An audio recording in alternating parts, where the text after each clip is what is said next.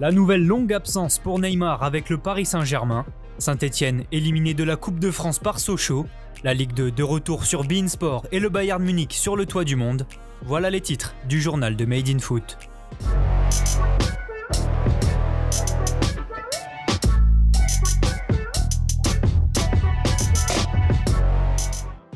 Le verdict est tombé pour Neymar. Sorti sur blessure lors de la victoire 1-0 du PSG à Caen en Coupe de France mercredi, le Brésilien souffre d'une lésion de l'adducteur gauche.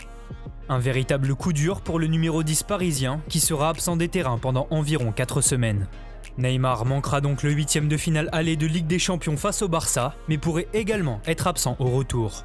Déjà forfait 88 matchs sur les 191 disputés par le PSG depuis son arrivée dans la capitale, Ney a posté un message de détresse hier sur les réseaux sociaux.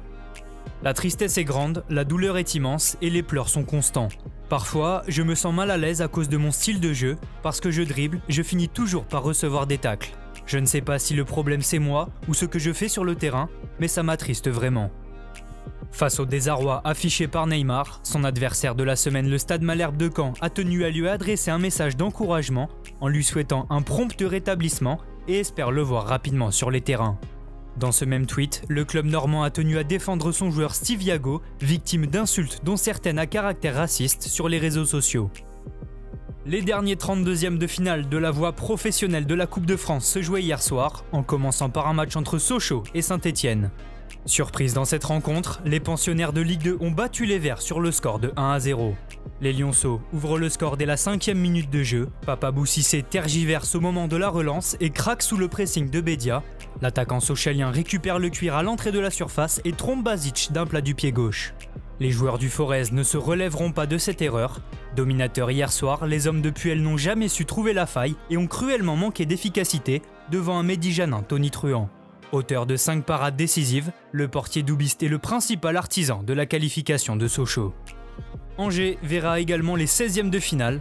Opposé aux voisins du Stade Rennais hier, le SCO a emporté 2 buts à 1. Les joueurs de Stéphane Moulin se rendent le match facile en débloquant la situation 3 minutes après le coup d'envoi. Sur un centre de Manceau, Fulgini devant sa garde pour placer une tête décroisée qui trompe Gomis. Le numéro 10 Angevin transforme ensuite un penalty obtenu par Capel au quart d'heure de jeu. Menés 2 à 0, les Rouges et Noirs réduisent la marque en début de seconde période. Servi de haut but, Girassi contrôle du gauche et se retourne pour enrouler du droit. Sa frappe entre dans le but avec l'aide du poteau. Rennes aura les occasions d'égaliser mais le score ne changera pas.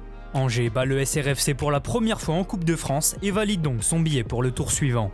Le tirage au sort des 16e de finale aura lieu le dimanche 21 février prochain.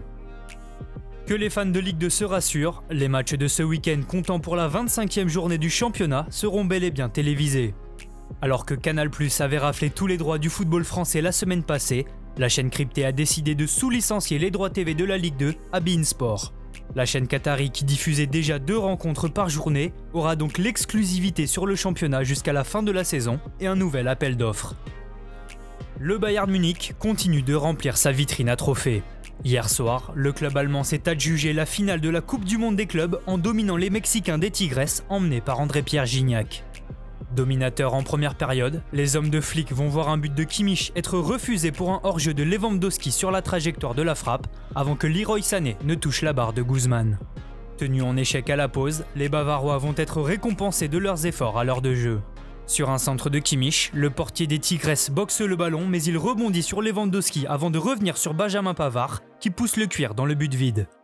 Un autre Français va s'illustrer en cette fin de match puisque Tolisso va trouver le poteau des Tigres qui s'incline logiquement 1 à 0. Le Bayern Munich remporte son sixième trophée en l'espace d'un an. Merci à tous de nous avoir suivis, n'hésitez pas à liker, commenter et partager. On se retrouve très bientôt pour un nouveau journal.